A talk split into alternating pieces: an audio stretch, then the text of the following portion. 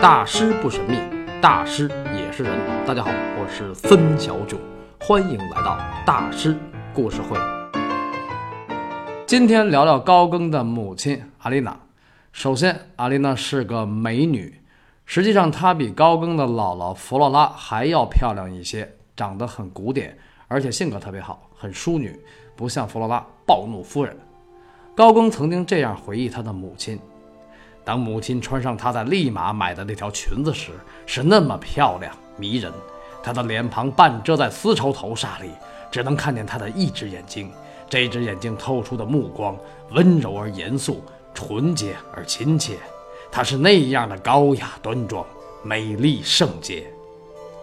这是多么美好的回忆呀！这是多么美丽的母亲呐！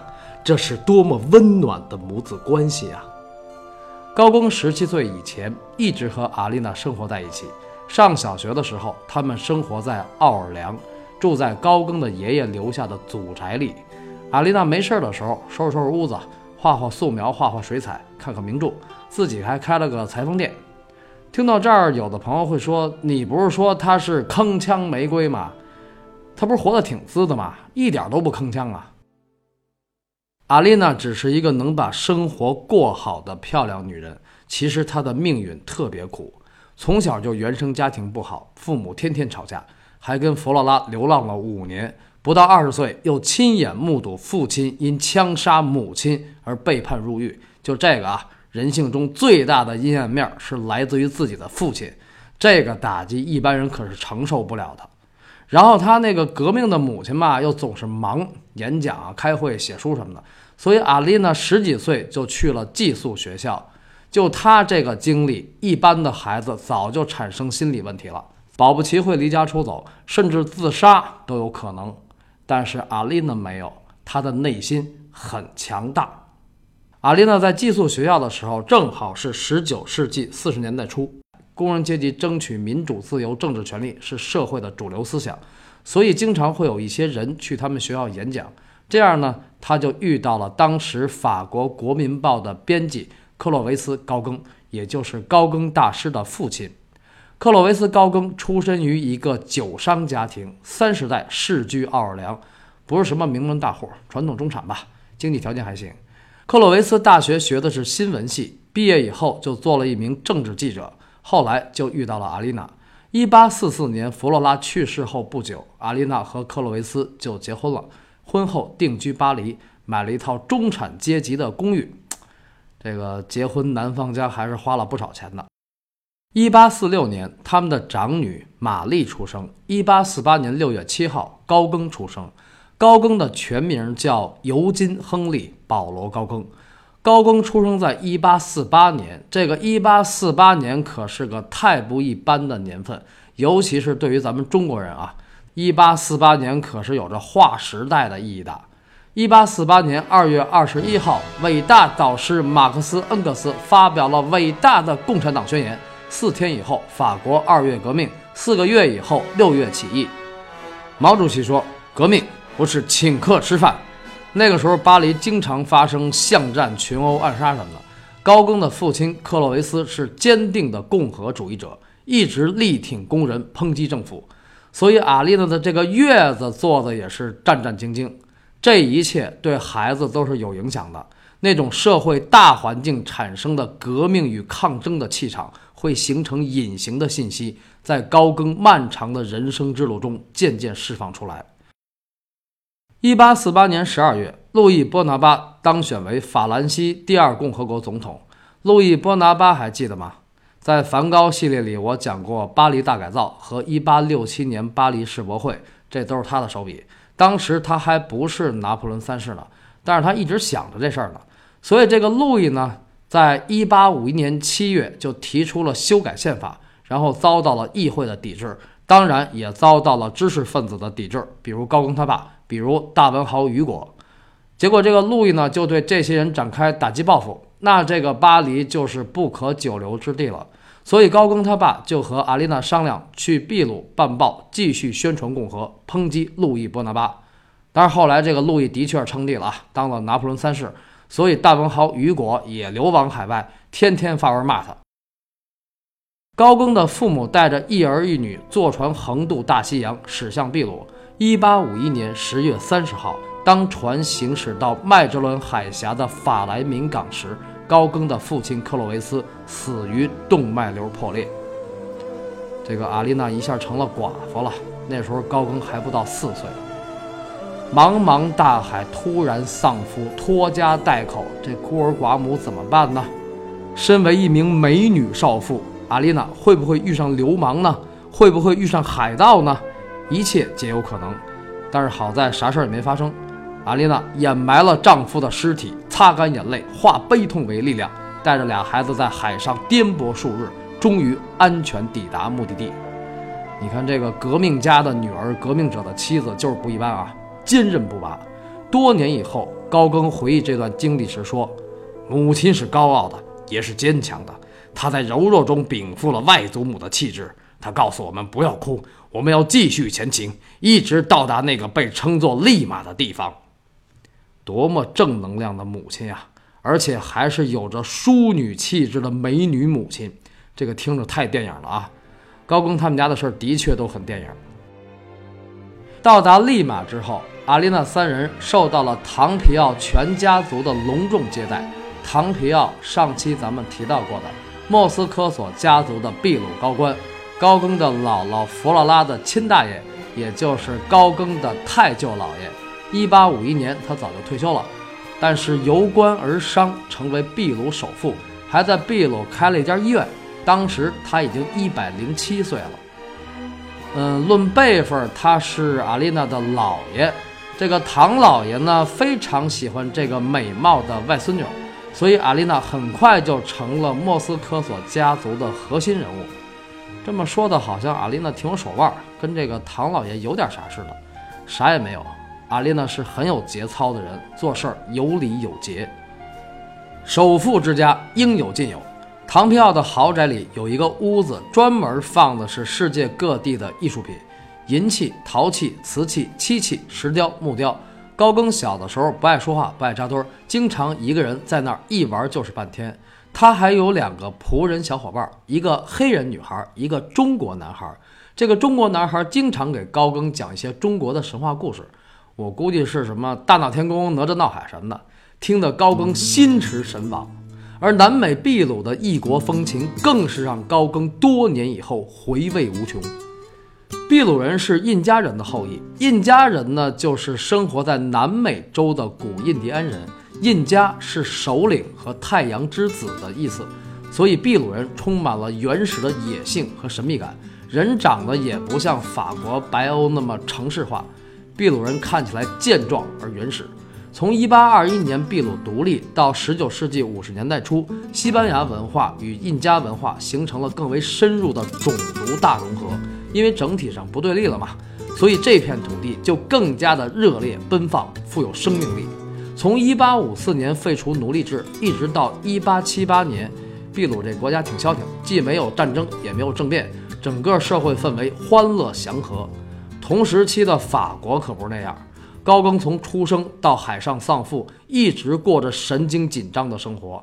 来到秘鲁以后，在利马的首富之家，他的心终于放松下来。没有恐惧，没有压力，没有目的，没有时间概念，这是一个小孩应有的状态，也是一个人生命最初的状态。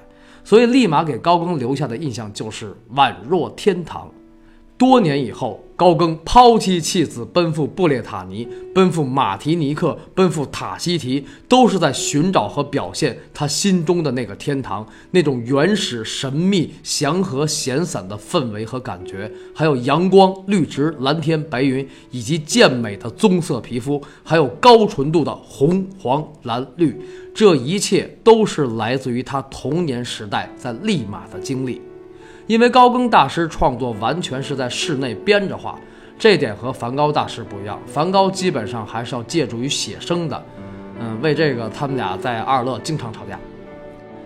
高更曾说：“我有惊人的视觉记忆，视觉、听觉、嗅觉都是有记忆的。一个场景、一段音乐、一种味道，能一下把人带回到从前，所以我们才需要艺术和学生时代。”在高更大师成熟期的作品里，有一个细节非常有意思，就是经常出现动物，什么猪啊、马呀、牛啊，尤其是狗啊，这个狗出现的次数最多。这完全是小男孩的心理，小孩比大人对动物更感兴趣。那大师为什么这么喜欢狗狗呢？高更曾经回忆童年在利马的一个夜里，因为利马少雨，所以每栋房子的屋顶就是一个平台。城市里一般人家都喜欢在上面养一条狗，用锁链拴住它。每天主人或者房客都要喂一些简单的食物给狗吃。有一次。我和姐姐还有那个黑人女孩在一间屋子里睡觉，房间的门朝院子开着。睡到半夜，突然被一种异样的声音惊醒。我们惊讶地发现，对面平台上的那条狗正慢慢地走下楼梯。皎洁的月光静静地洒在院子里，星星也在悠悠地闪烁。我们紧紧屏住了呼吸，注视着那条慢慢走近的狗。还好，过了一会儿，狗。又安静地回到平台上了。这个有惊无险，印象深刻。狗是高更童年时代的神秘朋友，这就是高更大师作品里狗狗的出处。高更在秘鲁生活了四年，快到八岁的时候回到了法国，因为他的爷爷在奥尔良去世了，阿丽娜回国继承遗产。但是当阿丽娜千里迢迢跨越大西洋回到奥尔良一看，这个遗产太少了，根本不够改善生活的。然后第二年呢，秘鲁那边的唐皮奥也去世了，享年一百一十二岁，这可以啊。然后阿丽娜又千里迢迢地跨越大西洋赶往秘鲁，因为唐皮奥生前曾经许诺过他：“我死以后分你多少多少遗产。”但是等阿丽娜赶到利马一看，他那份遗产已经被亲戚们给吞了。他们对阿丽娜说：“那个本来有你的，但是你回法国了，这事儿挺急的，所以我们就是是吧？那什么，我们给你点津贴吧。津贴呀，当年唐皮奥对弗洛拉就是这么说的。这遗产这事儿嘛，古今中外都是大同小异。阿丽娜明摆着是被人欺负了。”但是他不争不抢不吵不闹，婉言谢绝了那帮亲戚，买票上船回到法国，这就是范儿，就像当年他的母亲弗罗拉一样。阿丽娜虽然当时很缺钱，因为她也没有房子，也没有上过大学，还有两个孩子。另外呢，她小的时候还跟母亲流浪过，但她就是不把钱看得特别重，这就是格局。这也是高更日后能够成为大艺术家的重要原因之一。回到奥尔良，阿丽娜接受了丈夫的弟弟伊西多尔的建议，跟他合住在祖宅。伊西多尔是个性情温和的商人，独身主义者。他对这位嫂子非常尊重，对两个孩子也很好。阿丽娜很勤快，打理家务井井有条，然后为了生计，自己开了个裁缝店。没事儿的时候就画画画，看看名著，就是我们开头说的那一幕。高更曾经这样回忆他的母亲：母亲总是告诉我们，只要努力，我们便会拥有我们想要的东西，以后一定会好的。他总是这样说。这一路走来，阿丽娜算得上是一朵铿锵玫瑰吧，坚韧、从容、高贵、美丽。所以高更是幸福的，也是幸运的。阿丽娜这人吧，你跟她聊艺术、文学、政治、革命都没有问题，就是别跟她聊钱和做买卖，她死活看不上这个。这一点尤其体现在对孩子的教育上。高更上小学的时候有这么一件事儿：有一天，他用一个皮球跟同学换了几个彩色玻璃球，回家，阿丽娜就问他是怎么回事儿。高更跟那儿支支吾吾，阿丽娜一看，我明白了。我的孩子，你一直都在做生意。成年以后，高更回忆说：“母亲在我孩提时代就让我明白，某些东西是不能出售的。”